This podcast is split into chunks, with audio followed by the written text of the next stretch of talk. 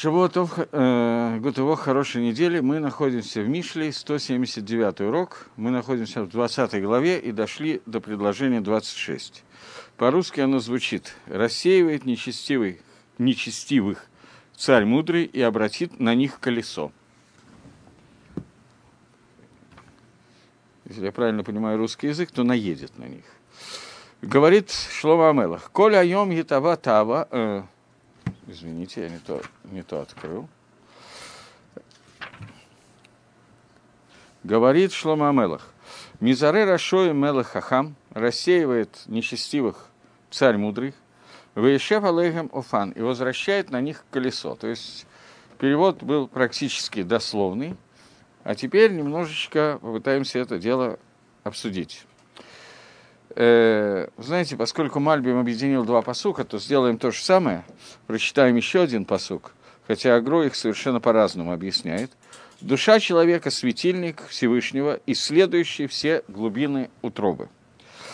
Э, это очень известный посук, который много цитируется в разных местах, который говорит «Нер Гашем Нишмасодом» – свеча Всевышнего – это человеческая душа, Хофес Кольха Дарейбетон, и он с помощью этой свечи изучает, обследует все закоулки внутреннего, внутренности человека, в духовном смысле, естественно. Говорит э, Мальбим, Басар Вадам Гам Гайотер, то есть плоть и кровь человека, и даже больше, чем это, это хахам, мудрец. Если он хочет понять, достигнуть понятия эмет, понятия истины, то и хочет ливарер выяснить, согрешили ли Рашоим какой-то грех или нет, то он должен посмотреть на действия, которые произошли, посредством того, что он рассеивает нечестивцев и разделяет их и возвращает каждого в свое место. И там сидит и наблюдает за ними таким образом, что существует понятие мин и нуй, какое-то страдание, вид каких-то страданий – которых их мучают за грехи, которые они сделали, чтобы он сказал Тиваде, сказал видуй, исповедовался в своих действиях, и на них накатывается колесо, на их тело, и из-за этого, из-за того, что им от этого немножечко или множечко больно, то поэтому он вынужден, этот Раша вынужден, Лагодот, он вынужден сознаться, признаться и сказать видуй. Я не знаю, как это лучше объяснить, слово «видуй» на русский, наверное, иначе не перевести, я не знаю другого слова, как «исповедоваться». Может быть, есть какое-то лучшее слово, подскажите мне, если кто-то знает. Ну да, исповедь. Но да, это очень сильно отдает неприятными звуками, словосочетаниями и так далее. Суть понятия видуя происходит от слова легадот – признавать, соглашаться – и леваде сообщать. Это два, как бы, каламбур из двух слов, которые говорит о том, что я сообщаю Всевышнему о своих грехах и со соглашаюсь с тем, что я сделал какую-то аверу. В результате этих двух понятий возникает мусак, который называется понятие, которое называется видой, и Рамбам пишет в Галахот Шува, очень известный Рамбам, что человек, который сделал Авейру и Хазар Бетшува, и сделал Шуву, раскаялся, митсва лагит виду. У него есть митсва сказать виду. Это Рамбам не приводит в Мишне Тойре, он не приводит митсву сделать шуву, он приводит в качестве митсву сказать видуй. И понятно, что видуй без шувы он невозможен, поэтому мимейла автоматически есть митсву шувы, но Рамбам Мадгиш подчеркивает, что есть отдельная митсва, которая называется видуем, и это то, о чем пишет сейчас Мальбим, объясняя этот посук, что на человека согрешившего наваливается некое колесо на его тело, и от боли, от давления, которое он испытывает, он вынужден признать, у Башери Холли Йоршими Тога Исурин еде альдавар шекер. Но может произойти, что из этих Исурим он признается какой, о какой-то вещи, которая является шекер является ложью. Поэтому Всевышний, царь, о котором мы говорим, рассеивает нечестивцев, которые, каждый из них, он попадает в, отдельную, в отдельное место. И Всевышний накатывает на них вот это колесо, для того, чтобы вернуть их несколько раз до такого состояния, пока человек не придет к понятию, к пониманию эмет, к пониманию истины. То есть в тот момент, когда на человека накатываются какие-то иссурим, какие-то несчастья, то мы знаем, что есть такая гемора, что человек, на которого пришли Исурим, он должен лифашпеш бамасав, ешам или бамасав, исследовать свои поступки и понять, из-за какой авейры к нему пришли вот эти вот Исурим, эти несчастья, которые есть. И пишет Мальбим о том, что человек, к которому пришли эти несчастья, первое, что он делает, чаще всего, во всяком случае такое бывает, я не хочу прибавлять, он сказал просто, что такое может случиться, что человек начинает выдумывать, врать по поводу своего поведения и литлот и сурим, подвешивать этих сурим, не за те авирот, которые он действительно сделал, не за те преступления, с которыми они связаны, а начинает их подвешивать о какие-то другие вещи, которые называются шекером, называются обманом. И это то, что мы говорим в виду, и когда мы говорим в виду, мы говорим в виду за то, что мы просим Всевышнего прощения, за то, что мы говорили в виду альбиту с фатаем, виду, который был пустой. То есть говорили о грехах, которых реально не было. Мы просили Всевышнего прощения за эти грехи. Реально этих грехов мы не совершали, а те, которые мы совершали, мы пропустили.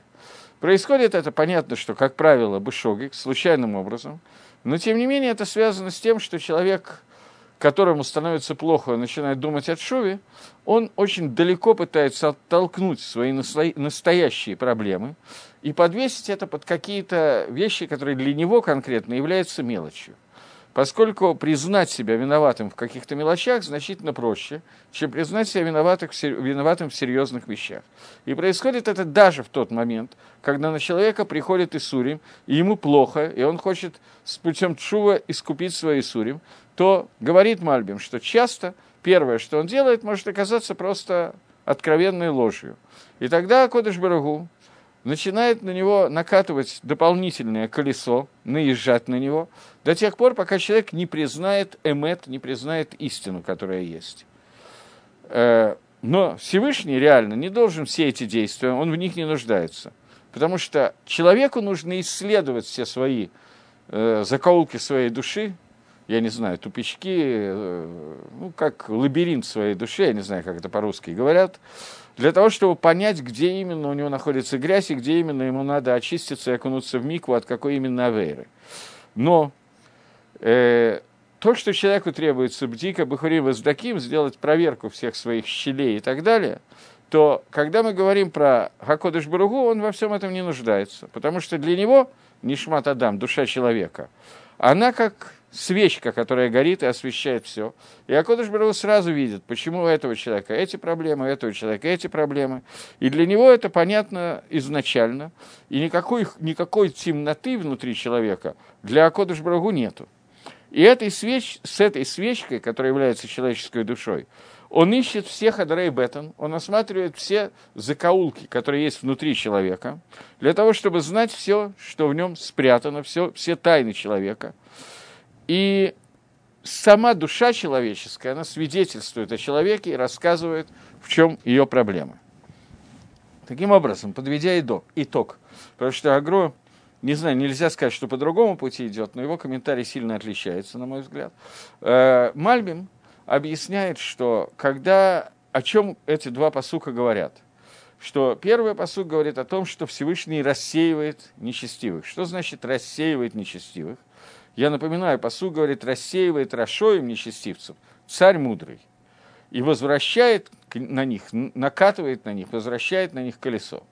Что имеется в виду, говорит Мальбим? Что Акодыш Брагу отделяет разные виды зла, которые есть в разных людях и в каждом человеке по отдельности, для того, чтобы потом на человека оказать давление такого рода, что человек будет исследовать свои поступки и пытаться понять, в чем именно его авера, в чем именно его ошибка, если это ошибка Бышогик. Если бы Мезет понять специальное преступление, тоже он пытается понять, что именно он сделал, в связи с чем на него пришли вот эти вот Исурим, эти страдания, которые есть. И несмотря на то, что первая идея человека прикрыться саму, сам, самому перед собой, обмануть самого себя – и сказать, что эти Исурим пришли за такую-то, такую-то авейру, я за нее вот только что сделал шоу, и теперь я садик Гамур, стопроцентный праведник. Это стандартная идея очень многих людей. думаю, что я не, не могу проверить, но думаю, что большей части людей первая мысль, которая приходит, это подвесить на что-то такое второстепенное, то Акодыш Барагу накатывает и накатывает на него Исурим один за другим, пока человек не признает и не дойдет до понимания эмет, что в действительности произошло. Но все это нужно самому человеку, говорит Мальбим, со стороны Всевышнего душа человеческая, как ярко горящая свеча, которая освещает все закоулки человеческой души, тела и так далее. И Акодыш Барагу изначально понятно все, что происходит, поэтому есть разница между тем, как он за этим наблюдает, и как он приводит человека, чтобы человек постиг, понял, что у него произошло в жизни. Это перевод Мальбима этих двух посуков. Безусловно, здесь есть некоторая вещь, которая, я не знаю, назвать это хидушем, новой вещью, я не знаю.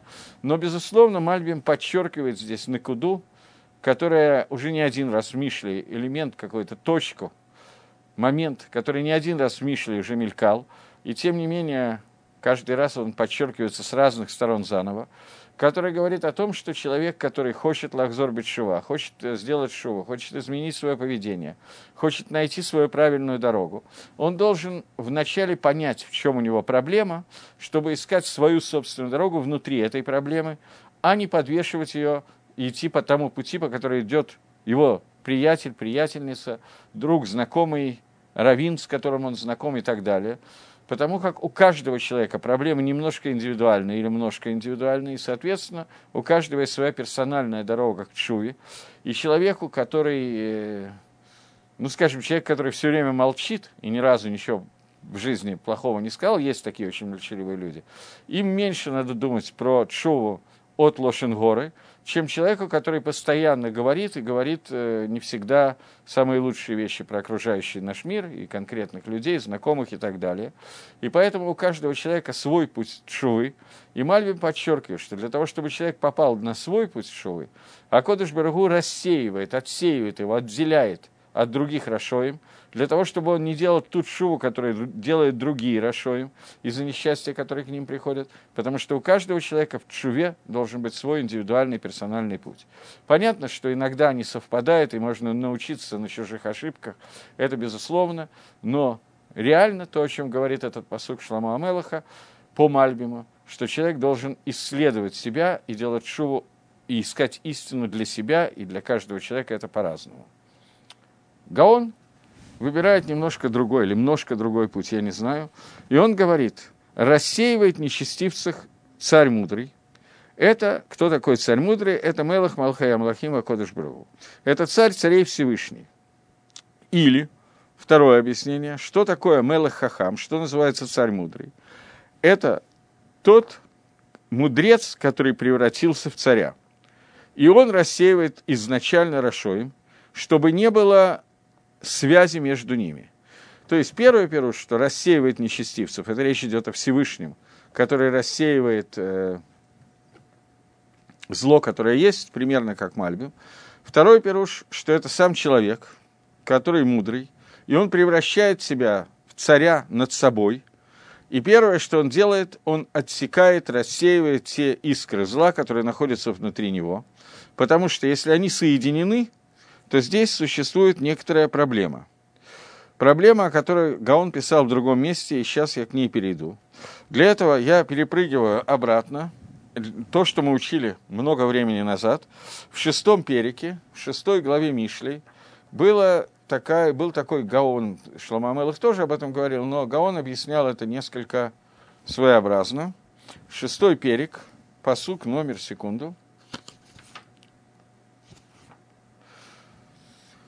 В девятнадцатом посуке говорит Шлома Амелах, Ефех завим эт шекер, раздувает ложь лжесвидетель, у Мишалеях Мединим Бенахим, и шлет, и сеет, я не знаю, шлет э, раздор между братьями. Это говорит Шлома Амелах. Объясняет э, Гаон, нас сейчас интересует в этом посуке только вторая часть, делает раздор между братьями. Он говорит, это речь идет о Швиисе, о седьмом. В чем седьмом он сейчас объяснит. Седьмое – это Таават Нефиш. Что это значит? Говорит Гаон, что когда Исроиль находится в понятии Ахдута, в понятии объединения, тогда Шехина, божественное присутствие, наполняет, находится над Израилем. В навшо ото, яс, и тогда Гакодыш Брагу помогает делать, как всему Израилю, Израилю как одной душе делать какие-то вещи. Но когда между ними находится ссора, то тогда каждая душа, она отвергнута. Это то, что находится в душе святости. Теперь курсивом здесь он пишет то, для чего я его открыл. Он говорит, что в душе, в святости, есть шесть элементов, и седьмая – это душа. И это тайна понятия клятвы и понятия недера. Клятва на иврите – шву от слова шева. И это объединение, когда человек клянется, например, делать какую-то мицу – Понятно, что клятва возможна только когда человек говорит эмет, говорит правду, потому что иначе это называется лже-клятва. Поэтому посук начинается с лже-свидетеля. Когда человек клянется и дает верное свидетельство, и дает, дает, как, дает какие-то истинные на атрибуте эмет действия, которые он производит, то здесь происходит соединение шести с седьмой. Седьмая – это душа. Если перейти на атрибуты сферот Всевышнего – то душа это находится, это сфера Малхут, царство, а первые предыдущие шесть, это начиная от Хесада до Исода, все шесть сферот, которые есть. Клятва – это объединение их всем, и тогда в душе, в тот момент, когда человек клянется и делает какую-то мицу, делает какие-то хорошие дела и так далее, которые он поклялся сделать, он делает объединение в понятии эмет своей души, которая Малхус, со всеми остальными качествами, которые мы говорили. И это то, о чем написано. Хай Гашем хай навшеха. Это лашон, язык клятвы, который несколько раз появляется в Торе. Хай Гашем, жив Всевышний, клятва имени Всевышнего, и клятва душой. Тогда это то, что происходит здесь, когда есть соединение разных элементов к душе. Есть обратная вещь. То есть, когда соединены нижние семь, то к ним присоединяются верхние три – и тогда происходит полное единство, и через мицвод, который делает человек, через истину, которую он достигает, объединяются все десять сферот, которыми Всевышним внутри Творца, которыми он управляет мир. И то же самое, те же семь, есть, когда речь идет о лжи, о неправде, о расшаидстве. Соединение семь то есть так же, как ситра дегдуша, сторона святости, она строится из десяти сферот, нижние семь соединяются с высшими тремя, и тогда святость в этом мире проявляется наиболее полно. То же самое происходит, когда объединяются десять сферот тумы, десять сферот нечистоты, которые существуют. Это объединение ситрохра. Оно описано, это статуя, есть Эцхаим, который описывает 10 уровней к душе. Оно, а, это называется Эдхайм, дерево жизни, это вся Тора. есть статуя целым, есть Всевышний создал человека бы целым и лаким. Это образ и подобие Всевышнего. И есть целым не лаким, а целым ситрохра. Есть образ и подобие ситрохры, которые описаны в книге Даниэля, когда описывается статуя Навуходоноцера, которая там описывается, э, мы не будем ее изучать, естественно, но там описываются все силы, все клепот, которые существуют в мире, и все 10 уровней ситрохры, которые есть. Объединение этих 10 уровней ситрохры – это страшный, страшная вещь, которая может случиться в мире. Так же, как объединение к душе да, поднимает весь этот мир, и человека, который смог сделать что-то для его объединения на невероятную высоту, так объединение ситрохры, сил тумы, опускает человека на невероятную высоту и опускает вместе с ним весь мир – Поэтому здесь говорится о том, что вот эти семь, которые объединяются с первыми тремя, это объединение расшаидства, нечестивства и сил тумы. Поэтому э, Шлома Амелах начинает словами, как объясняет его Гаон, ссылаясь вот на, эту, на этот посук Мишли, что Мизаре Рашой Мелах Хахам, человек, который вырос до уровня, когда он хахам мудрец, то, что он делает – он рассеивает, разделяет внутри себя все накудот, все виды его ецера, которые ведут к злу. так, чтобы они не были, не дай, не дай Бог, объединены. Потому что если у человека объединяются разные виды его Ецаргары, понятно, что у человека есть разные виды Ецаргары, и мы не будем сейчас описывать, как они делятся на 10 уровней, 10 накудот, 10 элементов, это не принципиально. Напишем два из них, которые самые простые – который существует э, все время, Шлома Амелах об этом говорит, например, Тайва и Хемда.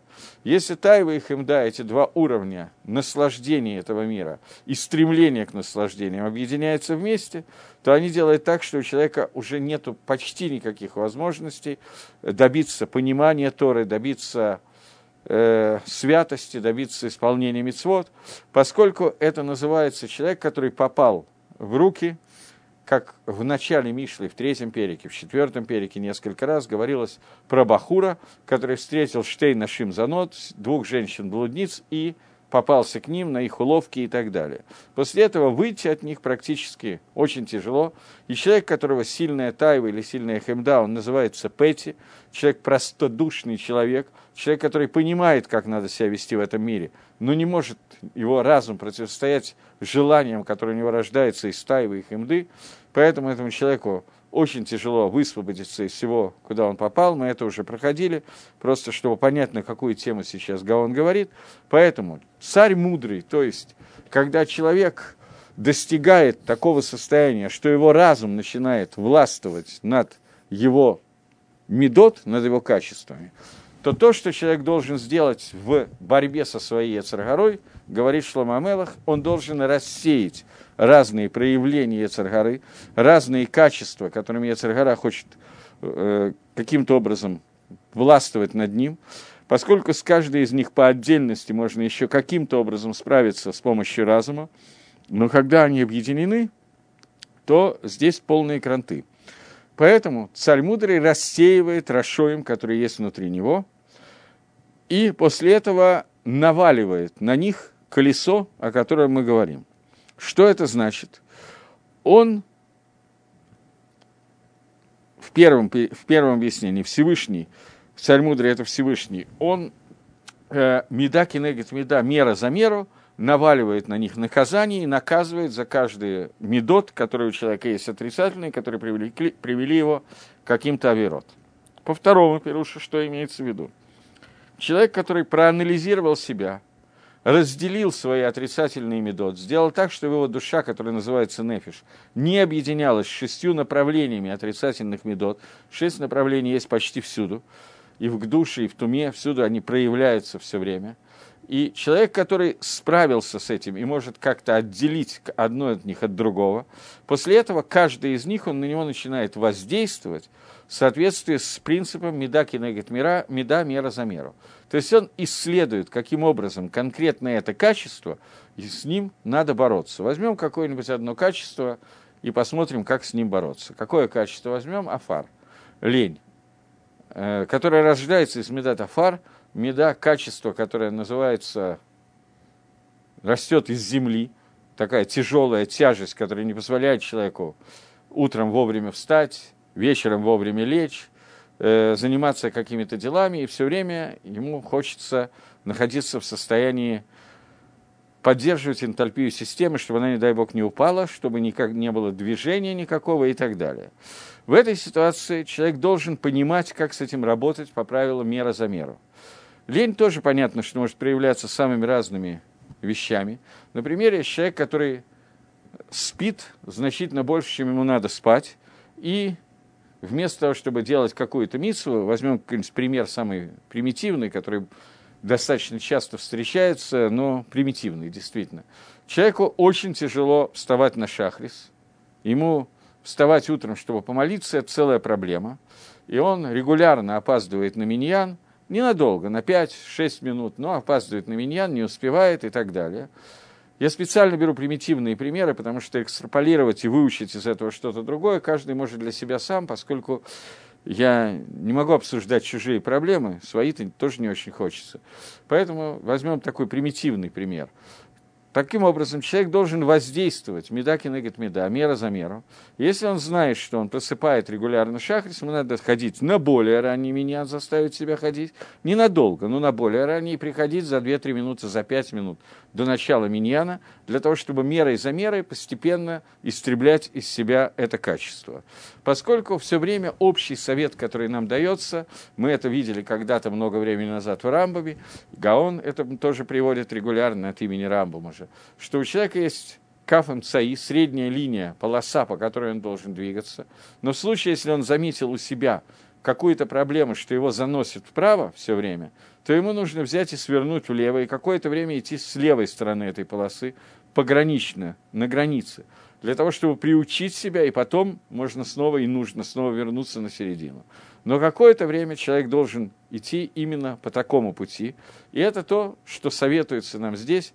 Человек должен разделить разные виды своей ситрохры, своей эцергоры, для того, чтобы в разделенном состоянии они не могли воздействовать на него, тогда с ними можно справиться, и воздействовать сармудрий на них должен мера за меру по принципу того, что мы сказали, то есть навалить на него какую-то тяжесть, какое-то колесо, наехать на каждое из них по отдельности, тем наездом, который может принести какую-то пользу, и таким образом свернуть справа налево, слева направо, и постепенно потом возвращаться на правильную сторону. То есть Гаон, Лихойра, на первый взгляд, дает совершенно другое объяснение этому посуку, чем дает Мальбим – но, как мы уже привыкли во всем Танахе, Элу Вэлу Диврей Лаким Хаим, и то, и другое слова Всевышнего, и понятно, что один комментарий дополняет другой. Окей. Двинемся дальше. Следующий посук говорит. Нер Гашем Нишмасодом, свеча Гашема – это душа человеческая. Э, Хипес Кольха Бетон. И с ее помощью осматривается, проверяются все закоулки живота человека. Э, Мальбима мы уже прочитали. Гаон опять же идет немножко по другому пути и говорит. У человека есть Махшова, Дибор и Масе. У человека есть мысли, слова и действия. В соответствии с этим есть, дальше он приводит посук из Захарии. Эйней Ашем Гемем Шататим Беколярец. Э, глаза Всевышнего, они те, которые разбросаны, раскиданы, наблюдают за всей землей. Этот посук в Захарии нужно немножечко понять. Только для этого нужно найти Захарию. Почему-то решил, что я его найду сразу и не стал закладку класть. Секунду. В четвертой главе Захарии э, пророк обращается и рассказывает о том, как будет, как будет построен первый бейт Мигдаш, э, второй бейт Мигдаш, э, после того, как закончится Галут э, во время Новоходоноцера, когда Новоходоноцер забрал всех Галут, что после этого Нехамия и Эзра под руководством, поначалу это было их, в общем, учитель по имени Заруб, Зарубавель, Зарубавель, приведет Амисраэль и начнет строить храм. И вот говорит Захария так. «И было слово Всевышнего ко мне, говоря, руки Зарубавеля, они сделают и сот, сделают фундамент этого дома, и руки его будут э, работать, и познаешь ты, что Всевышний Бог послал меня к ним. Потому что кто будет пренебрегать этим маленьким днем, днем построения второго Бейтмигдаша, Имеется в виду Каганим, которые помнили еще первый храм. Когда был построен второй храм, они плакали, потому что они видели, чем отличается второй храм от первого, и понимали, что во втором храме, в общем, не очень. Но те, кто удостоится увидеть это и плакать по поводу катнуса маленького второго храма, они, в конце концов, обрадуются и увидят камень, габадиль, отделенный в руке Зарбавеля, и в нем будут, на камне будут семь глаз Всевышнего, которые наблюдают по всей земле. Я хочу только посмотреть, потому что я перевел так, как я перевел. Может быть, есть немножко более приличный перевод, потому что, честно говоря, перевод такой вот пророков – это очень э, такая нелегкая работа. Это все на уровне машалим, примеров. Секунду.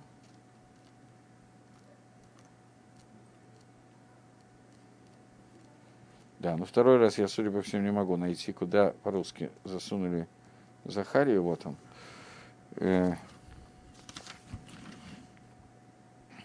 Было слово Всевышнего ко мне, руки Забавеля основали дом этот, и руки его завершат, и узнаешь, что Всевышний послал его, меня к вам. Ибо кто презирал день малый, и радоваться будут, и увидеть камень от веса в руки Зарбавеля, и эти семь очей Всевышнего блуждают по всей земле. Я думаю, что надо чуть-чуть продолжить. И воскликнул я и сказал ему, что означает две маслины с правой стороны светильника и с левой стороны его – и воскликнул я во второй раз и сказал ему, что это за две оливковые ветки, которые через два золотых горлышка изливают из себя золото. И сказал он мне, разве не знаешь ты, что означают они? И сказал ему, нет, господин мой. И сказал, это двое сыновей, помазанные, стоящие возле лайки всех земли, и помазанные, это два Машеха, и снова поднял я глаза и увидел, и вот свиток, это достаточно пока что. Дальше совсем непонятно, но это тоже достаточно непонятно, чтобы остановиться. Только я хотел здесь открыть Мальбима, а открыл не Мальбима, момент. И здесь есть, э, в принципе, все, все буквально комментаторы говорят примерно одно и то же, но сколько мы больше в Мальбиме привыкли находиться, то посмотрим, что он пишет. Так вот, он обращается и говорит, что кто тот, кто не пренебрегает этим, этим маленьким днем, день, который сейчас кажется, это строение, которое происходит, маленький вашим глазам. День этот – это время Геулы, время, как Геула перевести, освобождения, которое было во втором при строительстве Бекпингдаша, второго храма, который называется Катан по сравнению с первым.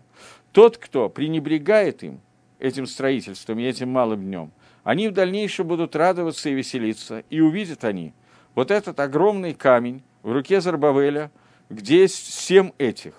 Время, когда они видят семь этих, то есть семь глаз, которые хакаку выбиты на этом камне, э, к количеству семи. И сейчас это количество семь намекает на управление миром по законам природы, поскольку второй храм отличался от первого. Как мы знаем, из Пурима, из Хануки, мы приближаемся к Хануке уже, что э, цифра 7 – это всегда цифра, означающая законы природы, наполненность, цельность этого мира.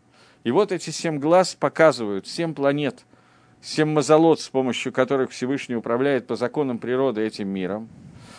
И эта цифра намекает на управление по законам природы и за семь мишартим, семь обслуживающих, которые находятся, которые соответствуют семи кахавей лехет, семи планетам, семи созвездиям. И тогда увидят, потому что эти семь, которые выбиты на камне, на одном камне, семь глаз, то это глаза Всевышнего, которые открыты и наблюдают за миром, поскольку мы знаем, что существовало мнение, что Акодыш Брагу создал все законы природы, которые так или иначе связаны с цифрой 7, которые являются заполнением этого мира, и Всевышний удалил себя из этого мира, и теперь мир оставлен на законы природы. Говорит Захария, что мы увидим, что семь глаз Всевышнего управляют всеми этими семью законами – и это не глаза и созвездия, это не звезды и созвездия, которые нарисованы в виде глаз, но это сама по себе Гашгаха, само себе управление и наблюдение Всевышнего, и все это происходит именно через него. И они наблюдают, распространяются на всю землю, что тогда мы найдем, постигнем вот эту Гашгаху, это понимание Гасага, Нисим Протиим, частных чудес, которые происходят – и это объясняется, что здесь показана минора, говорит Мальвим, что здесь показана минора, которая показана Ехес, э, Захарии вместе с семью свечами, которая указывает на семь глаз Всевышнего, семь свечей, это семь глаз Творца, которые освещают всю землю, и тем, кто будет на ней жить, латит лаво в будущем. И это открывает вот этот вот камень, который находится изначально, о котором мы говорим, потому что это Бейт Мигдаш, вот этот камень, это Бейт Мигдаш, будущий, третий храм, где слава Всевышнего будет находиться постоянно и будет проявляться через семь управлений Всевышнего этим миром, которые семь глаз верхних, что это семь медот, семь качеств, семь сферот, которые открыты в этом мире, и это семь э, как это называется, Амудим, семь столбов миноры, не столбов, как-то лучше можно сказать. А? Семь ветвей миноры. Семь, семь, семь нырод, семь нырод, которые есть. И сказал он мне, я хочу еще прочитать э, Мальбима, который продолжает и говорит, что вот этот вид миноры и ее семи свечей, э, который он мне объяснил, он намекает, здесь есть содержится, кроме этого, намек на две маслины, которые он увидел э, в видении, которые стоят справа и слева от миноры, потому что эти зайтим, эти маслины, они э, находятся с двух сторон, и они достигают миноры и как бы втекают в нее. И показал мне это видение с этими маслинами, потому что есть два цинора, два, две трубы, сделанные из золотом, которые э, должны привести масло в минору, вот это вот в большой светильник. И эти две, две трубы, о которых говорится, это два, вот две маслины, о которых здесь указывается, которые подходят к миноре. И масло, о котором мы говорим, оно вытекает из самих маслин и идет через эти трубы э, в галут, в изгнание. И эти маслины, и эти трубы, и все это, это все сделано не из золота, а только из самого масляничного дерева. И только трубы были сделаны из золота в видении, которое видел Захария. А само масло выходило через эту трубы и доходило до всего мира, растекалось во весь мир. И, ну, думаю, что и хватит. Думаю, что хватит, и надо немножечко попытаться это дело обсудить и объяснить.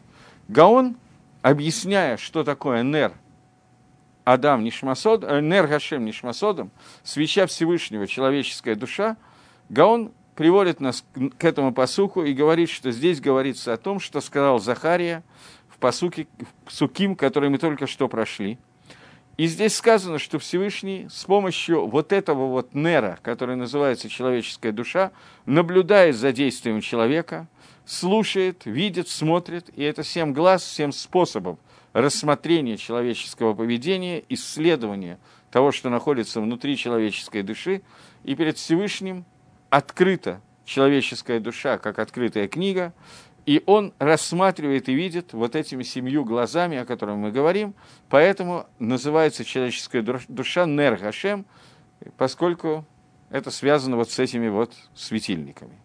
Понятно, что здесь речь идет о празднике Хануки, который у нас на носу. Понятно, что Минора, которая была в Бейт-Мигдаше – это непростое сооружение для освещения, и тем не менее, несмотря на то, что это более или менее понятно, поскольку Гаон захотел нас ввести в, это, в этот кусочек, а мы находимся за неделю до зажжения первого светильника, то я думаю, что нам надо попытаться понять пару вещей.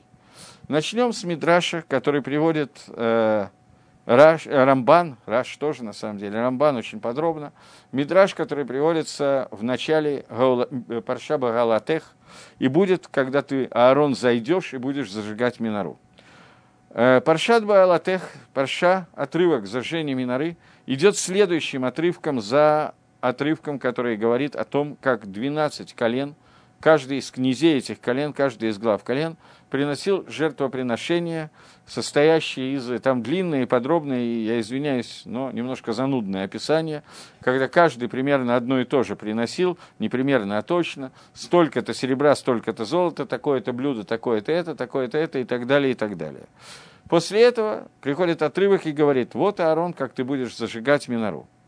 Говорит, э, приводит Раша этот кусочек и говорит, что спросил Аарон Маше – Вопрос был такой. Лама не смаха паршат минорала, паршат насим. Почему парша, отрывок, говорящий о зажжении миноры, написан сразу после отрывка, который рассказывает о том, как насиим приносили князья, главы колен приносили свои жертвоприношения.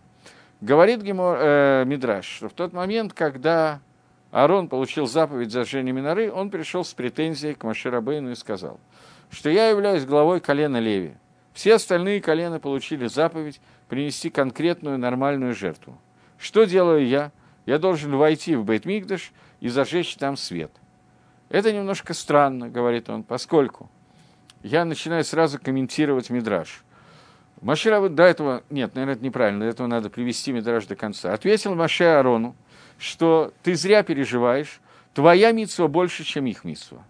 Потому что ты должен зажечь свет в бейт мигдаше И нужно понять, чего не понимал Аарон, что ему объяснил Маше, в связи с чем они вообще, в чем состоял спор, викох, махлокис, какие-то диалог, который совершенно непонятный. Вроде бы как Арон получил какую-то мицу. Он говорит, да, но все князья получили мицу жертвоприношений, а я только зажечь свет. Отвечает ему Маше, твоя митсва выше, чем их митсва. Они приносят только жертвоприношения, а ты зажигаешь свет в Бейтмикдаше. Ну, поговорили. О чем вообще идет речь? И Мидраш объясняет, что когда Тора описывает эти события, то любое строение, которое делалось, у него э, были две проблемы. Для того, чтобы там находиться и там было тепло в холода, нужны были относительно толстые стены, которые греют, ну, не пропускают холод, поскольку отопительных приборов в то время было, кроме костра, мало. Это во-первых. И во-вторых, нужно было какое-то освещение, чтобы днем свет с улицы проникал в дом – освещал его и проветривать каким-то образом. Каким образом это можно было сделать? Для этого надо было вот это противоречие решить, поскольку если сделать большое окно, дырку, то в него заходит холодный воздух, и все, что костром было прогрето, за несколько минут становится холодно, с одной стороны. С другой стороны, если сделать узкое окошко, то туда не заходит ни воздух, ни свет, и становится темно, и непонятно, как быть. Поэтому окна делались конкретной э, технологией, а именно, есть толщина стены, и окна делались вот таким вот образом, то есть снаружи они были э, узкие и расходились внутрь, так что свет, который туда шел, он проникал и расходился прямо вот как фонарь, который рассеивает свой свет. С одной стороны, и с другой стороны, холодный воздух проникал только в соответствии с, той, с тем отверстием, которое было с внешней стороны, то есть довольно мало. И так делались все дома, кроме дома, который называется Бейт Мигдаш, храма, который описано в книге Малахим, что Шламу Амелах получил приказ от Всевышнего, когда строил первый храм, что храм должен был сделать ровно наоборот. Внутри окошки маленькие, а снаружи большие. Почему? Объясняет Мифоршим, что потому что храм – это то, что давало свет, давал свет в мир. Храм не получал солнечный свет в себя – Ему нужно было осветить весь мир, поэтому свет выходил из него. Поэтому окна были сделаны ровно наоборот тому, как окна обычного дома. И спрашивает Арон, что в том месте, которое является источником света, который проникает весь мир, в это место должен зайти я и зажечь там свечу. Какая связь? Я пришел и включил свет, том месте, откуда Всевышний отключает, э, освещает весь мир. Какой смысл в этом? Акодыш Барагу, он источник света. Он спустил этот свет и сделал так, что свет находится в этом месте. И ты даешь мне вместо заповеди жертвоприношений, которая является митсвой соединения, приближения всех элементов этого мира ко Всевышнему, вместо этого ты даешь мне митсву зажигать свет там, в том месте, которое является источником света. Это, грубо говоря, намного меньше, чем прийти и зажечь и поставить светить свечку прямо на солнце. Потому что раствориться – это ничего. Ответил ему Всевышний Шельхаю Термишалаем, твоя митсва больше, чем их митсва. Они приносят жертвоприношения, это очень много, но твоя митсва значительно больше. Потому что ты и есть тот, кто зажжет тот свет – который будет источником и выходить и распределяться на весь мир и освещать весь мир. Это твой, твой нер, с помощью которого ты сможешь это сделать. Теперь попытаемся каким-то образом перевести это, соединив с тем, что мы только что прочитали в книге Захария, и с тем, что говорит здесь Шлома Амелах. Что такое Нер Гашем? Что является свечкой Всевышнего, который своей свечкой освещает весь мир? Понятно, что Акодыш Баругу своим светом освещает весь мир. Если мир освещается солнечным, лунным или светом звезды Альфа Центавра, не имеет никакого значения, какой свет, то этот свет исходит от Всевышнего, и Всевышний просто использует Солнце или Альфа Центавру как некий проводник того света, который он должен сделать, и внутри этого света, вернее, снаружи, намного больший свет. Это духовный свет Всевышнего, который приходит нам, к нам через Тору. Но источником света является Творец, и одно из имен Творца, самое высокое имя, которое мы можем произносить, это не имя, оно выше, чем понятие имя, это Орен Сов Барагу, бесконечный благословенный свет, который не имеет конца и освещает все. Это проявление Творца, первое из проявлений, которое мы можем каким-то образом литфос, каким образом определить, и проявление этого света идет, в частности, через семь звезд, о которых говорит Захария, и входит в этот мир через все законы природы, которые подчинены этим звездам, поскольку то, что называется законами природы, э, в терминах Торы называется Маарехет, Кахавим и Мазалот, то есть путь управления через Солнце, через звезды и созвездия, это то, что называется по законам природы. И то, что выходит за рамки законов природы, это называется другой вид гангаги, не общая гангага, гангага клалит, а называется не общим управлением, а частным управлением, АЖКХ протит, о котором нам сейчас надо обсудить. И вот приходит Захария и говорит нам, что те Кагиним, которые выросли и видели первый храм, для них построение второго храма окажется чем-то мелким, чем-то непонятным. Катана лейхам, оно для них маленькое. Почему? Чем отличается второй храм от первого? В первом храме ощущалось Маарехит Нисим, чудеса, которые делал Всевышний, управление мира в независимости от законов природы, с переходом на любые вещи, которые ну, много-много выше, чем то, что на, находится в законах природы, в первом храмах было постоянно. Во втором храме этих вещей почти не было или просто не было. То есть, если в первом храме э, на жертвеннике огонь не надо было зажигать, он горел постоянно, дым никогда ветер не мог сдвинуть дыма от жертвоприношений, то во втором храме всего этого уже не было. И те 10 чудес, открытых чудес, которые были в первом храме, отсутствовали во втором. Пророчество тоже отсутствовало во втором храме, в большей части второго храма. И, соответственно, когда увидели Кагиним, которые служили в первом храме, что сейчас за служба будет во втором храме, им стало так вот депрессивное состояние навалилось. Потому как непонятно, как жить, что теперь происходит. Разве это можно назвать тем храмом, который был раньше? И обращается к ним Захария и говорит, вот посмотрите на этот камень, который закладывает Зарбавель. Камень, в котором есть семь глаз. Вам кажется, что Всевышний запечатал себя в семи законах природы, в семи звездах? Нет, это не так.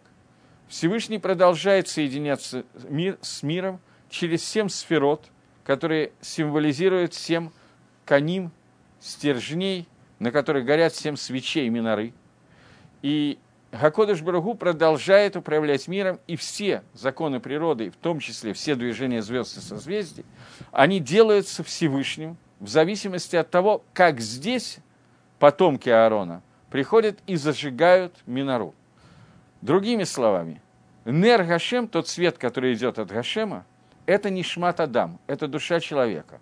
То, как душа человека участвует в всех заповедях, которые им дал Всевышний, и то, как они притягивают эту свечку Всевышнего, от этого зависит то, какой свет и как попадет в этот мир.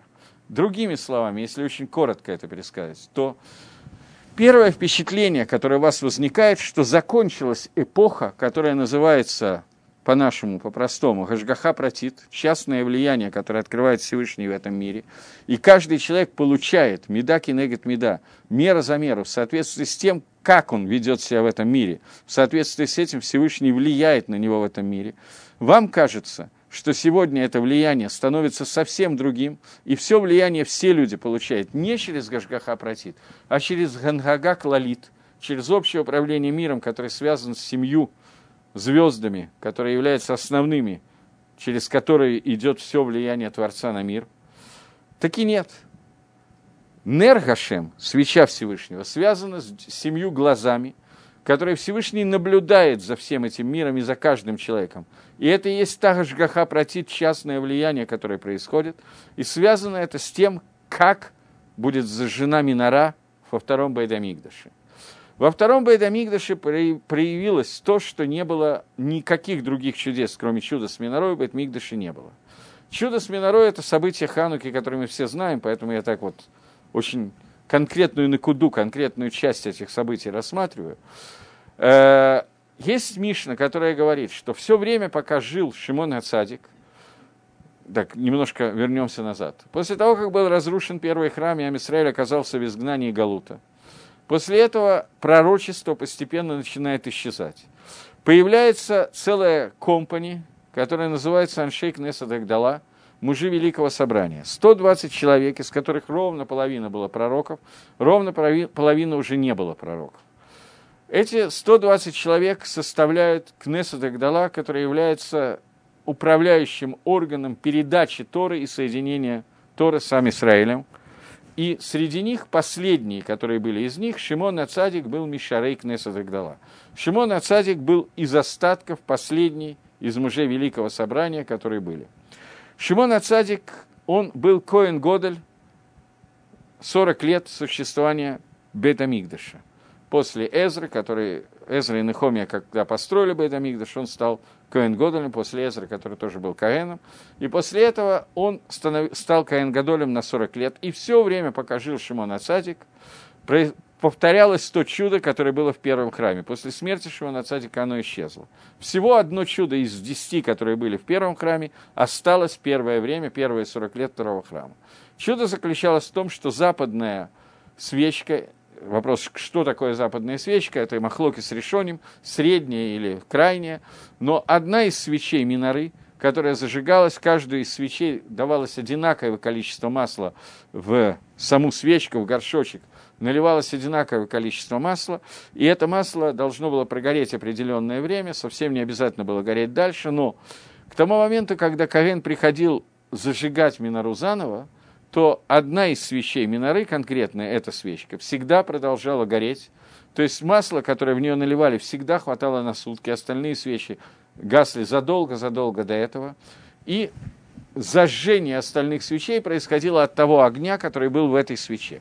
Это то чудо, которое находилось в Бейт-Мигдаше первом все время, и во втором храме было только во время, когда Каин Гадолем был Шимон Ацадик. Со смертью Шимона Цадика это последнее чудес, которое нас покинуло и исчезло. Возвратилось оно, как мы понимаем, в Хануку. Когда в Хануку Хашманаем нашли единственный горшочек, зажгли его, и все восемь свечей Хануки, семь свечей Минары, я извиняюсь, горели восемь дней, поскольку то чудо, которое было во время Шимона Цадика, возвращается сейчас. Это чудо является символом, как известно, того, что Тора Шебальпе, устная Тора, которая противостоит греческой философии и римской тоже, сегодняшней тоже. Эта устная Тора – это то, что дает нам силы понять, увидеть, соединить с Минорой, которой сегодня нету как Миноры, но тем не менее соединиться с Минорой.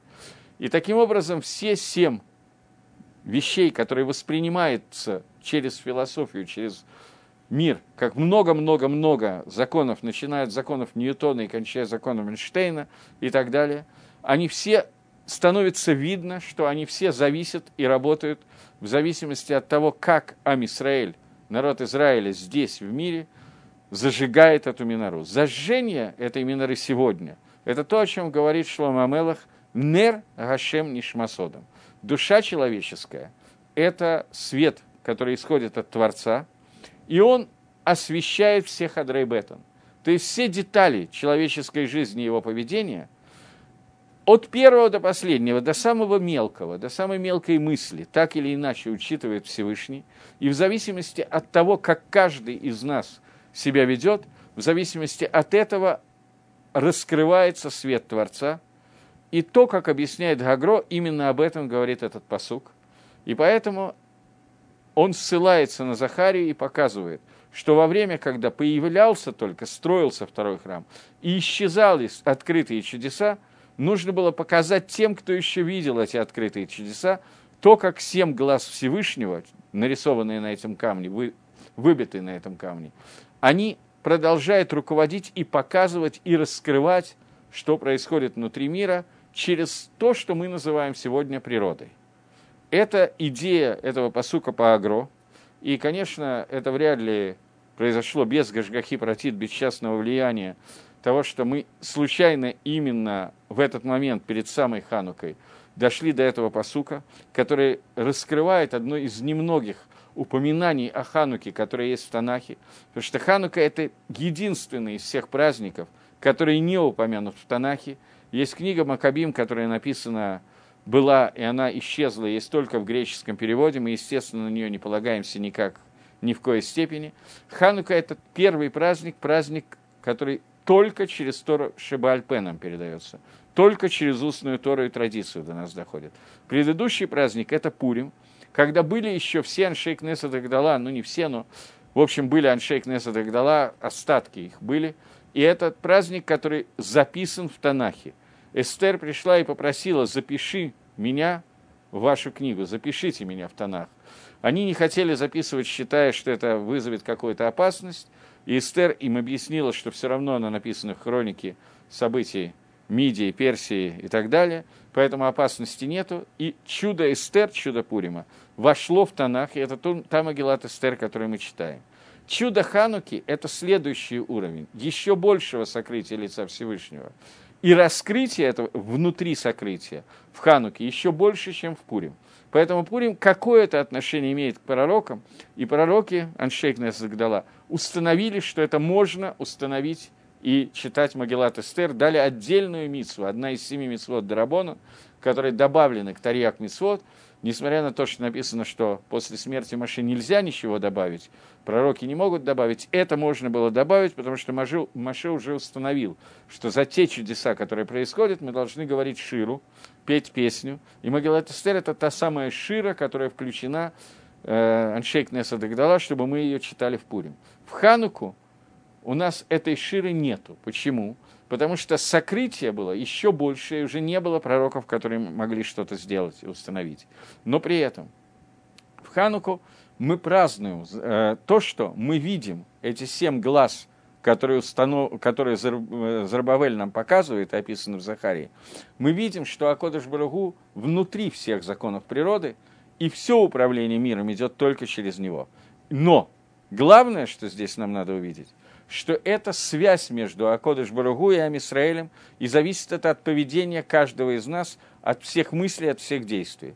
Поэтому посук Нергашем Нишмасодом, что свет Всевышнего, свечка Всевышнего, она зависит от человеческой души, это тот посук, который нам Фигагро сейчас объясняет Шлома Амелах. Вот так мы успели два посука, и я уже вижу, что третий я не буду начинать. В следующий раз Байзра Дашем урок будет – так что до новых встреч. Всего доброго.